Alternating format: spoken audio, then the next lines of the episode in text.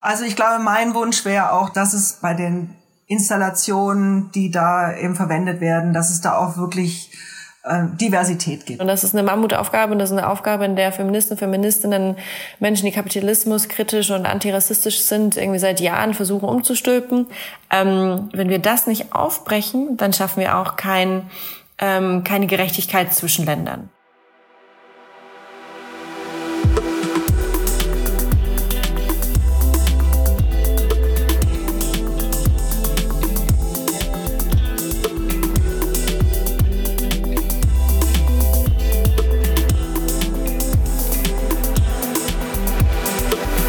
Herzlich willkommen bei Zeitgerecht, dem Podcast von Oxfam.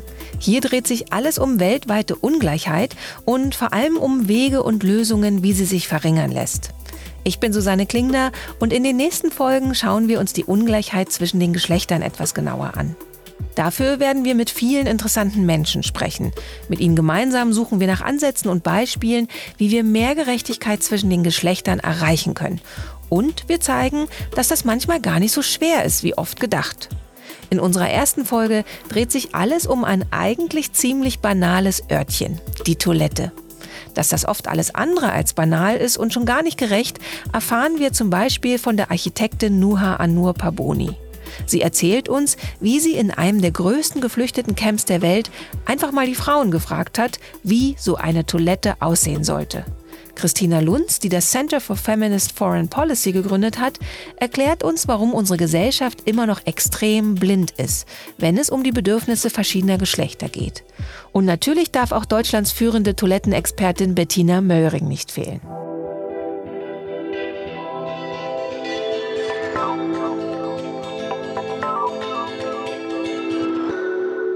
In unserer Welt profitieren einige wenige von den Strukturen, in denen wir leben. Die Mehrheit aber wird durch diese Strukturen benachteiligt. Wer bevorteilt und wer benachteiligt ist, entscheidet sich anhand ganz unterschiedlicher Kriterien. Welchen Pass habe ich? Bin ich von Rassismus betroffen? Wie viel verdiene ich? Wie ist mein Zugang zu Bildung? Aber eben auch, welches Geschlecht habe ich? Um zu ergründen, welche Auswirkungen unser Geschlecht auf unser tägliches Leben hat, sprechen wir in dieser Folge also über Toiletten. Man sollte meinen, dass für ein Grundbedürfnis, das so alt ist wie der Mensch selbst, mittlerweile eine Lösung gefunden wurde, die für alle gut funktioniert. Aber ist es tatsächlich so? Bettina Möllring, die man wohl als Deutschlands führende Toilettenexpertin bezeichnen kann, sagt ganz klar Nein. Mit Blick auf die Toilettensituation in Deutschland sind wir ihr zufolge gerade mal am Punkt Null. Und sie muss es wissen. Bettina ist Professorin für Industriedesign an der Muthesius Kunsthochschule in Kiel. Die Gestaltung von Toiletten und Urinalen spielt in ihrer Arbeit eine zentrale Rolle. Sie hat sogar schon ihre Doktorarbeit dazu geschrieben. Dabei wirft sie insbesondere Fragen des geschlechtsspezifischen Zugangs zu Toiletten im öffentlichen Raum auf. Eine Sache ist Bettina in den letzten 30 Jahren aufgefallen. Toiletten sind ein sensibles Thema. Ich habe doch immer wieder erlebt, dass äh, Leute ähm, also angefangen haben zu lachen oder auch aggressiv wurden, äh, weil ähm, das ja doch ein Thema ist, das sehr körperlich ist. Ne? Also das sind die Geschlechtsorgane sind da irgendwie auch dabei und so. Und äh, wir müssen uns entblößen, um die Toilette zu benutzen. Also das ist alles so ein bisschen heikel. Ne? Und dann ist es eben so, dass im Moment die Toiletten würde ich jetzt mal so ganz steil behaupten, sind ähm, nur für Männer gemacht. Und äh, damals war es auch so, dass äh, auch die, also die meisten Architekten waren Männer. Und das heißt, die Planer äh, denken eben auch männlich. Und damals wussten die ja auch nicht, dass, dass es da ein Problem gibt. Also das, ich habe häufig, hab, ist mir oft passiert, dass äh, Männer dann irgendwie ganz erstaunt waren, als ihre Frau, Freundinnen oder Frauen gesagt haben, ja, ja, ich setze mich auch nicht hin. So. Und dann gedacht hä, was machen die? Also das heißt, es war gar keine Kenntnis da. Und ähm, dann gibt's so eine wahnsinnige Geschlechtergerechtigkeit dass äh, die eben dann gleich groß sind, diese Räume. Also für Männer und für Frauen gibt es die gleichen Flächen. Nun ist es aber so, dass man in die gleiche Fläche äh, bei den Männern sehr viel mehr Installationen reinkriegt, also Urinale und Toiletten, als bei den Frauen, weil die Frauen eben mehr Platz brauchen, weil die Kabinen äh, ja noch um die um die Sitztoiletten rum sind. Und bei den Urinalen, die kann man ja enger äh, hängen, ne? Und die kommen auch an die Wand.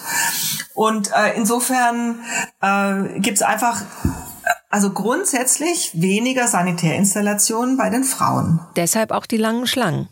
Ein fehlendes Problembewusstsein, auf das stoßen wir bei diesem Phänomen sehr häufig. Ein ganz tolles Buch dazu, wie Frauen, also immerhin die Hälfte der Bevölkerung, bei vielen Themen einfach vergessen werden, hat Caroline Criado Perez geschrieben. Zum Thema Toiletten sagt sie, dass in der Planung von Toiletten nicht bedacht wird, dass Frauen im Schnitt länger auf der Toilette brauchen als Männer. Das liegt daran, dass sie zum Beispiel mehr ausziehen müssen, um die Toilette zu benutzen, dass sie häufiger mit Kindern oder älteren Personen unterwegs sind oder dass sie ihre Periode haben und Tampon, Binde oder ihre Menstruationstasse wechseln müssen. Halten wir also fest, Frauen müssen sich auf öffentlichen Toiletten häufig mit längeren Schlangen rumschlagen, um dann eine Vorrichtung zu benutzen, die gar nicht so richtig auf ihre Bedürfnisse zugeschnitten ist. Das mag banal scheinen, aber es ist ein Beispiel dafür, wie stark unsere Gesellschaft auf Männer ausgerichtet ist und dass alle anderen Geschlechter häufig einfach nicht mitgedacht werden. Wenn wir hier der Einfachheit halber von Männern und Frauen sprechen, trifft es allerdings nicht das ganze Problem. Die Aufteilung in Männer- und Frauentoiletten ignoriert zum Beispiel die Bedürfnisse von nicht-binären Menschen, die sich weder als ausschließlich männlich noch ausschließlich weiblich identifizieren. Und dass die öffentlichen Sitztoiletten nicht auf die Bedürfnisse von Frauen ausgerichtet sind, ist auch nicht so ganz richtig.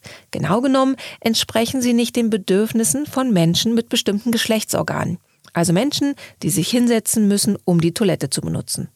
Diese Personen identifizieren sich aber nicht unbedingt alle als Frauen, sondern können auch ein anderes Geschlecht haben.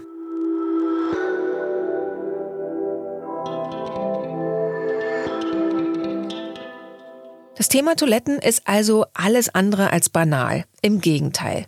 Das fehlende Problembewusstsein rund um das Thema ist leider eher das logische Ergebnis davon, wie in unserer Gesellschaft immer noch viele Entscheidungen getroffen werden. Denn die sogenannte geschlechtsneutrale Perspektive bleibt für viele Probleme blind. Was das bedeutet, darüber haben wir mit Christina Lunz gesprochen. Sie ist Mitbegründerin und Deutschlanddirektorin des Center for Feminist Foreign Policy, das sich für eine feministische Außenpolitik einsetzt. Christina ist außerdem freie Autorin und Kampagnenberaterin und nicht zuletzt eine preisgekrönte feministische Aktivistin. Wenn du Strukturen hast, die gebaut wurden von, von der kleinen kleinen Gruppe an Menschen und Institutionen, die gebaut wurden von der kleinen Gruppe an Menschen, ähm, die die entlang der eigenen Bedürfnisse und eigenen Lebensumstände und Lebenserfahrungen aufbauen, dann führt das im Endeffekt ähm, immer dazu, dass ähm, die, die Architektur dahinter, dass die eben nur denen dient und allen anderen nicht. Konkret mit Blick auf die Corona-Krise heißt das, wenn dann so eine Regierung jetzt dann darüber nachdenkt, wie wir so eine Wirtschaft wieder retten können und wem wir da helfen, ähm, wenn dann eine Regierung vor allem Gelder ähm, in Bereiche gibt, in denen vor allem eine bestimmte Personengruppe arbeitet, zum Beispiel Männer, dann profitieren die eben mehr von diesen Unterstützungshilfen von, von einem Staat.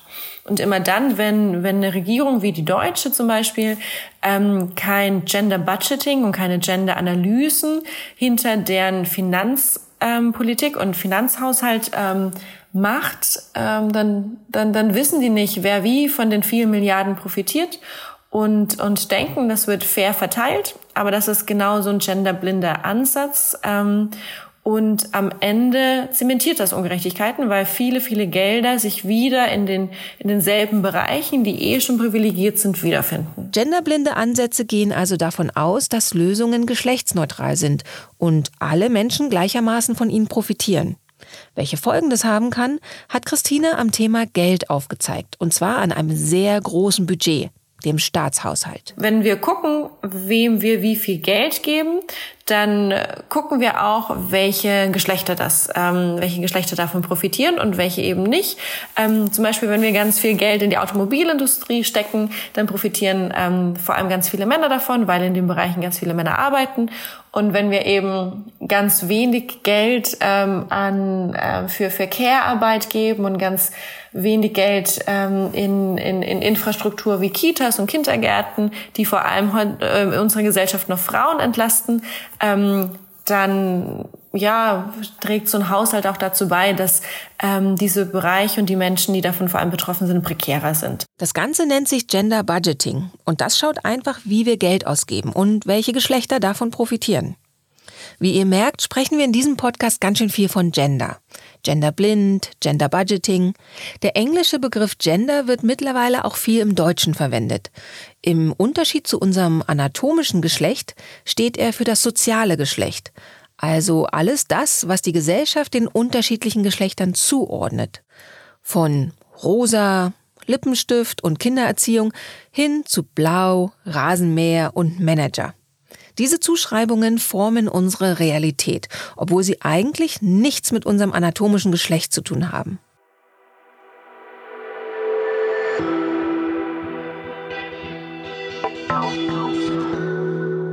Welche Auswirkungen es hat, wenn man die Bedürfnisse unterschiedlicher Geschlechter nicht mitdenkt, zeigt sich also in großen politischen Prozessen, wie der Planung eines Staatshaushalts. Und ganz konkret wird das Ganze dann im Alltag, womit wir wieder beim Thema Toiletten wären.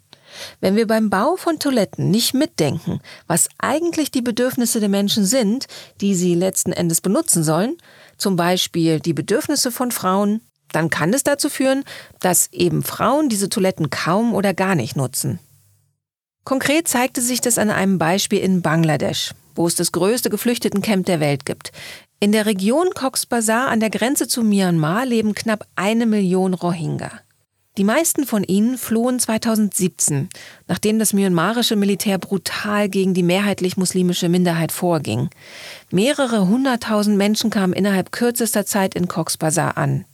Aufgrund des unebenen Geländes, der hohen Bevölkerungsdichte und des fehlenden Platzes gestaltete sich die Bereitstellung von Toiletten, Trinkwasser und Duschmöglichkeiten als eine Herausforderung. Dabei war es zunächst das Ziel, möglichst viele Einrichtungen bereitzustellen. Was jedoch die tatsächlichen Bedürfnisse von Frauen und Mädchen waren, lag nicht im Fokus. Das führte dazu, dass Frauen die sanitären Einrichtungen mieden, weil viele von ihnen noch nicht mal ein Dach hatten oder auch überhaupt keine abschließbare Tür. Statt die Toiletten zu nutzen, verrichteten sie ihre Notdurft oft unter katastrophalen hygienischen Bedingungen. Well, first of all, I'll talk about like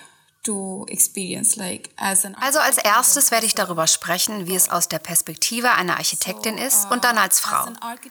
Als Architektin habe ich gesehen, warum es scheiterte, also warum es eine Anzahl von unbenutzten Toiletten und anderen Wasser- und Sanitäranlagen gab, die nicht benutzt wurden. Ich habe versucht herauszufinden, was das Hauptproblem ist. Das ist Nuha Anur Paboni. Nuha war Teil eines Oxfam-Projekts, das in Zusammenarbeit mit Architektinnen gemeinsam mit den Frauen im Camp neue sanitäre Einrichtungen geplant hat, die nämlich besser auf die Bedürfnisse der Frauen zugeschnitten sind. Nuha ist eine dieser Architektinnen. Sie hat 2018 ihr Architekturstudium an der Bragg University in Dhaka in Bangladesch abgeschlossen und gerade absolviert sie ihr Masterstudium in Gender, Gewalt und Konflikt an der University of Sussex in Brighton in Großbritannien. Dort beschäftigt sie sich unter anderem mit gendersensiblen Designansätzen. Außerdem setzt sie sich gegen geschlechterbasierte Gewalt in Bangladesch ein. Als Nuha die Toiletten im Camp gesehen hat, ist ihr klar geworden, warum viele Frauen und Mädchen die Toiletten gemieden haben. What I was trying to identify that es gab sechs oder sieben verschiedene Typen von Toiletten und Wascheinrichtungen, die wir uns angesehen haben. Wir sind selbst hineingegangen, da einer unserer Professoren immer gesagt hat, versuche nicht etwas zu bauen oder zu designen, das nicht auch für dich funktionieren würde. Wenn du glaubst, dass du es benutzen oder darin wohnen könntest, dann weißt du, dass es in Ordnung ist. Als wir in die Toiletten gegangen sind und versucht haben, die Tür zu öffnen, habe ich darauf geachtet, wie es sich für mich als Frau anfühlt und habe ganz klar festgestellt, nein, als Frau würde ich mich hier nicht wohlfühlen. Aus der Forschung und den Hintergrundumfragen wussten wir, dass Mädchen die Toiletten nachts nicht aufsuchen. Und auch während sie ihre Periode haben, bleiben sie einfach für drei oder vier Tage zu Hause und tauschen ihre Binnen nicht aus. Die Bedürfnisse während der Menstruation waren ein konkretes Beispiel, das ich aus beiden Perspektiven als Frau und Architektin versucht habe zu verstehen. Einige der Frauen und Mädchen haben gemeinsam mit NUHA neue sanitäre Einrichtungen entwickelt. Die Erfahrungen der Frauen waren dabei das zentrale Element, um sicherzugehen, dass die neuen Toiletten ihren Bedürfnissen entsprechen.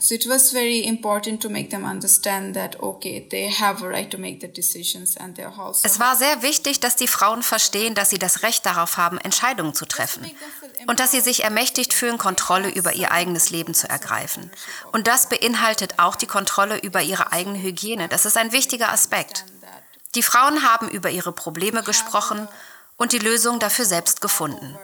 Wenn eine Person ein Problem identifiziert hatte, hat eine andere eine Lösung formuliert. Und es war großartig, das zu beobachten. And that was very amazing for me. NUHA hat also basierend auf den Gruppendiskussionen ein Modell für neue, passendere sanitäre Anlagen entworfen. In den Diskussionen zeigte sich auch für NUHA eindrücklich, dass es eine ganze Reihe von Aspekten gab, die für die Frauen in den Camps und ihre Lebenssituation dort eine Rolle spielten, die sie vorher überhaupt nicht bedacht hatte. Uh, there are like many actually that changed my complete idea. Da gibt es vieles, was meine Idee und mein Verständnis von Architektur komplett verändert hat. Zum Beispiel, wie wir Toiletten für verschiedene Geschlechter designen. Was wir normalerweise machen, ist die Funktion einfach zu spiegeln. Und das Einzige, was uns einfällt, um die Trennung deutlich zu machen, ist sie räumlich zu unterteilen. Zwei verschiedene Eingänge zum Beispiel. Und so kreieren wir einen gemeinsamen Toilettenkomplex. In diesem Zusammenhang funktioniert das aber nicht.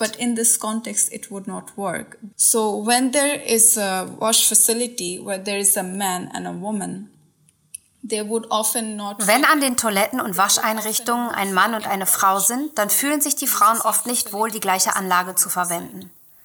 Der gemeinsame Toilettenkomplex war also das Erste, was mir aufgefallen ist und ich dachte, okay, eine Frau möchte diese Einrichtung vielleicht nicht nutzen, weil ein Mann direkt nebenan ist. Und dazu noch ein Mann, der ein komplett Fremder für diese Frau ist. Ein weiterer großer Lernprozess für mich war das Verständnis für die Maße. Obwohl wir die Maße für die vermeintlich ideale Größe einer Toilette oder einer Wascheinrichtung kennen. Was ich also gemacht habe, wenn mir Probleme in der Übersetzung begegnet sind, ich habe mir ein großes Blatt Papier genommen, habe eine Hocktoilette aufgemalt und habe mich darüber gehockt. Dann habe ich mit Daumen hoch oder Daumen runter abgefragt, also zum Beispiel, ist es groß genug? Dann habe ich eine ältere Person gebeten, sich auch hinzuhocken, um zu schauen, ob das für sie auch funktioniert. Dann habe ich eine Zwölfjährige gebeten, sich in die Position zu setzen und gefragt, ob das für sie passt. Ich habe also all diese Dinge getan, um ihnen dabei zu helfen, sich vorzustellen, wie die Anlage später funktionieren wird. Und dann haben sie ihre eigene Größe entworfen.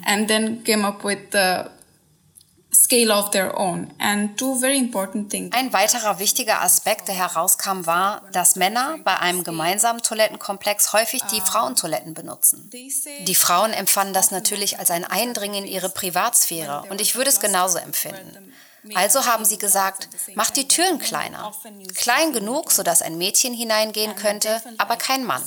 Sie sagten, stell sicher, dass der Türrahmen so niedrig ist, dass ein Mann, der versucht hineinzugehen, sich den Kopf stoßen würde. Es ist also wichtig zu verstehen, dass kleinere Toiletten besser für die Bedürfnisse der Frauen funktionieren würden. Als Architektin würden wir natürlich sagen, dass das nicht funktional genug ist, weil wir nach den Bedürfnissen von Männern und Frauen gar nicht unterscheiden. Also, uh, Außerdem haben wir durch die Umfrage erfahren, dass die Frauen sich sicher fühlen wollen. Das Thema Sicherheit kam immer und immer wieder auf. Als Architektin würde ich also versuchen, mehr Tageslicht zu integrieren, um es sicherer zu machen. Und wir würden versuchen, Schlitze in die Wände oder vielleicht ein transparentes Dach einzubauen. Aber die Frauen haben sofort gesagt, nein, ihr könnt keine Schlitze in die Wand machen. Selbst wenn nur ein wenige Zentimeter breiter Schlitz in der Wand ist, selbst ganz unten, würde ein Junge hindurchschauen, um zu gucken, was passiert. Dies sind all diese kleinen Elemente, die ich übersehen würde, die ich früher übersehen habe. Das war wirklich wie ein Schlag ins Gesicht und ich dachte, oh Gott, warum habe ich das nicht besser durchdacht? All diese kleinen Elemente, die ich versucht habe zu integrieren, führten also eigentlich dazu, dass sich die Frauen unsicherer fühlen. Das sind Erkenntnisse, die durch die Gruppendiskussion herauskamen. Ich versuchte also immer noch herauszufinden, wie wir mehr Tageslicht in den Toiletten integrieren können, ohne ihre Privatsphäre zu stören. Und dann kam die Idee, dass wir die Wände einfach höher ziehen, über zwei Meter hoch. Hoch genug, sodass, selbst wenn ein Mann oder ein Junge springt, er nicht mehr hineinsehen kann. Und dann habe ich perforierte Fenster eingebaut, die aber erst über zwei Metern anfangen. But that's above seven feet or seven and a half feet, like above the wall. So yeah, they they identified it. That's Einer der interessanten Aspekte, der dabei herauskam, war, dass unser Abwassersystem eigentlich so gut durchdacht ist. Wenn wir eine Wascheinrichtung zum Beispiel entwickeln, dann haben wir bestimmte Perspektiven oder vorgefasste Vorstellungen, wie Dinge funktionieren müssen. Zum Beispiel bieten wir Binden für Mädchen an, aber für viele ist das vielleicht ein neues Konzept. Es ist möglich, dass manche immer noch Baumwolltücher während ihres Menstruationszyklus verwenden.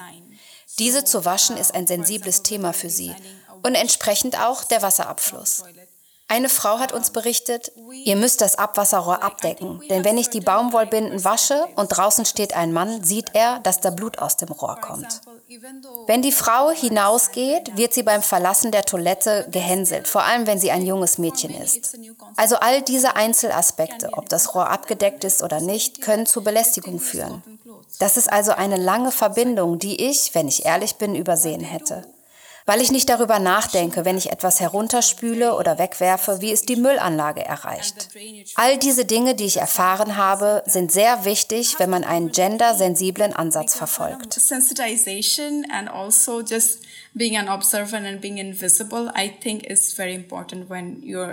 having a gender sensitive approaches towards it. Was an Nuhas Erzählung besonders fasziniert, ist, wie eindrücklich sie zeigen, dass Betroffene selbst sehr gut wissen, was sie brauchen. Auch als Frau würde man viele der Aspekte, von denen Nuha erzählt, nicht automatisch mitbedenken. Ein gendersensibler Ansatz muss also noch viel mehr einschließen als nur das Geschlecht. Auch wenn Toiletten ein globales Problem sind, das feministischer Lösungen bedarf, so können diese je nach Kontext ganz unterschiedlich ausfallen.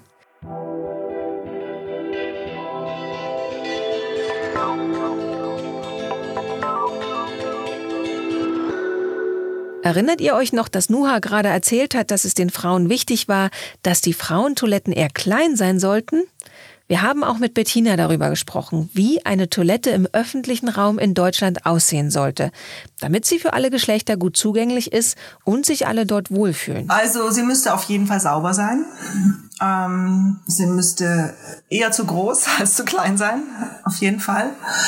Ähm, dann sollte es ähm, möglichst also mehr als dann zu groß. Also das heißt nicht nur an zentralen Punkten, sondern sollte dezentral auch, auch überall zu finden sein.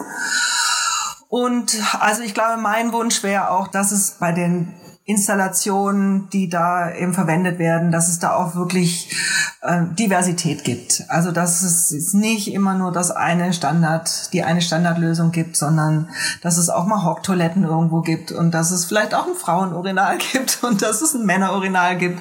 Also ich finde, ich finde, das muss auch so ein, es muss ein freudvoller Ort sein. Ne? Also und wo man jetzt auch nicht immer so denkt, so also ja, wo man sich entspannen kann ne? und nicht nicht nicht, äh, nicht so einer Norm entsprechen muss. Ne? Ich glaube, das ist, ist, wäre für mich so, es sind eher weichere Orte. Also dass es eben auch ein sinnliches, ein, ein, ein schönes sinnliches Erlebnis sein kann. Ne? Und ich denke, das äh, ist auch ein wesentlicher Aspekt, den ich mir wünschen würde. Ne? Und auch in Deutschland gibt es natürlich ganz unterschiedliche Bedürfnisse für die Toilettennutzung. Zum Beispiel auch abhängig davon, wie mobil wir sind. Gerade deshalb ist es wichtig, dass eine diverse Gruppe von Menschen gemeinsam an Lösungen arbeitet, um eben möglichst viele Perspektiven abbilden zu können. Die beiden Perspektiven von Nuha und Bettina zeigen ganz eindrücklich, dass es keine genderneutrale Wirklichkeit gibt und welche konkreten Auswirkungen es haben kann, wenn man die Bedürfnisse unterschiedlicher Geschlechter nicht mitdenkt. Gendersensible Ansätze sind also wichtig, weil sie berücksichtigen, dass ein Vorhaben unterschiedliche Auswirkungen auf die Lebensrealität verschiedener Geschlechter haben kann. Was müsste sich also in Zukunft ändern, um Lösungen möglichst inklusiv zu gestalten, Christina? Da kann ganz schön viel getan werden, eben weil, weil aktuell weiß nicht, ich, äh, man kann natürlich ganz groß reden und sagen, irgendwie das System, das neoliberale kapitalistische System, in dem wir leben, das ähm, keinerlei irgendwie Care-Arbeit finanziert und das darauf aufgebaut ist, ähm, dass ähm, Menschen anderer Hautfarbe, anderer Religion eben sozusagen unten gehalten werden in unserer Gesellschaft. Also das an sich das muss komplett geändert werden und das ist eine Mammutaufgabe und das ist eine Aufgabe, in der Feministen, Feministinnen, Menschen, die Kapitalismus kritisch und antirassistisch sind, irgendwie seit Jahren versuchen umzustülpen. Ähm, wenn wir das nicht aufbrechen, dann schaffen wir auch kein ähm, keine Gerechtigkeit zwischen Ländern. Das klingt vielleicht erstmal ein bisschen abstrakt, aber es gibt eine ganze Reihe von Möglichkeiten, um die Strukturen zu verändern, die einige Menschen privilegieren und andere diskriminieren.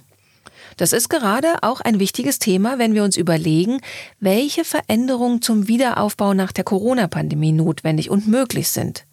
Christina hat zum Beispiel die Entlohnung von Care-Arbeit genannt, also von unbezahlter Haus- und Fürsorgearbeit, sowas wie Kochen, Waschen, Kindererziehung oder die Pflege von Angehörigen. Gleichzeitig wäre es wichtig, global in Strukturen zu investieren, die helfen, unbezahlte Care-Arbeiten zu reduzieren also zum Beispiel in Kitas oder Grundschulen. Eine andere Möglichkeit ist die Förderung von feministischer Zivilgesellschaft, das heißt von feministischen Organisationen oder Aktivistinnen. Das ist wichtig, da sozialer Wandel meist von der Zivilgesellschaft ausgeht. Denken wir nur mal an die Anti-Atomkraftbewegung in den 70er Jahren oder an die Black Lives Matter Bewegung heute. Bisher fließt aber noch zu wenig internationale Unterstützung in die Förderung von feministischen Organisationen. Gerade deshalb müssen Länder wie Deutschland hier ihren gerechten finanziellen Beitrag leisten. Gleichzeitig ist die Forderung nach Strukturwandel gar nicht so leicht, denn einerseits müssen sich Strukturen natürlich verändern, aber dafür muss man ja erstmal verstehen, auf welchen Strukturen unsere Gesellschaft überhaupt aufgebaut ist. Das ist gar nicht so einfach und klingt sehr groß und komplex. Wie können wir als Einzelperson denn überhaupt Strukturen verändern? Das ist ganz schön viel, was da gemacht werden kann. Ich versuche mal, mal gucken, welchen Aspekt greife ich heraus. Also ich glaube, das, das fängt ja dann am Ende irgendwie bei so einer sehr persönlichen Einstellung damit an, was wir in Gesellschaften, was wir einfach akzeptieren ähm, und ähm, was wir als unumkehrbar oder unveränderbar annehmen und wo wir nicht bereit sind, das weiterhin hinzunehmen. Und ich glaube, ähm, dass der Großteil, auch, auch meine eigenen Ausbildung und, ähm, und ich, ich habe auch irgendwie an Unis studiert, die international viel Ansehen bekommen, wo ich damals auch dachte, nur wenn die das sagen, dann stimmt das auch irgendwie alles. Ähm, und wenn man durch so diesen, den eigenen Trott irgendwie durchgeht, sich gut ausbilden lässt und, und so weiter, ähm, dann, ich glaube, die, die, die Fähigkeit zu oder die, der Anspruch zu reflektieren, zu hinterfragen und zu kritisieren ist nicht, wird nicht entsprechend groß gefördert in unseren Ausbildungen, wie wir das bräuchten, um Gesellschaften grundlegend in Frage zu stellen. Ähm, wir wachsen, wir wachsen auf und nehmen tradierte Rollenbilder und Systeme einfach an und denken, das war schon immer so und darum ergibt das ja auch Sinn. Aber so visionäre, utopische, andere Ansätze, die, ähm, die uns andere Möglichkeiten von der Zukunft aufzeigen, denen geben wir ganz schön wenig Raum in unserer Gesellschaft. Und, und wenn wir anfangen, ähm, erst zu hinterfragen und dann durchzudenken und neuen Visionen mehr Raum zu geben. Ich glaube, das ist so der aller, aller wichtigste und erste Schritt. Also dieses wirklich sich Zeit nehmen und zu hinterfragen. Auch für Nuha war die Mitarbeit im Oxfam-Projekt wichtig, um erst einmal anzufangen, die Strukturen zu verstehen. Yeah, I think it was like about time that me as an architect. Ich denke, es war an der Zeit, dass ich als Architektin, die mit Menschen und ihrem alltäglichen Leben zu tun hat, Genderrollen verstehe. Ich glaube, ich habe einfach das getan, was ich tun musste. So yeah, I think I did what I had to do.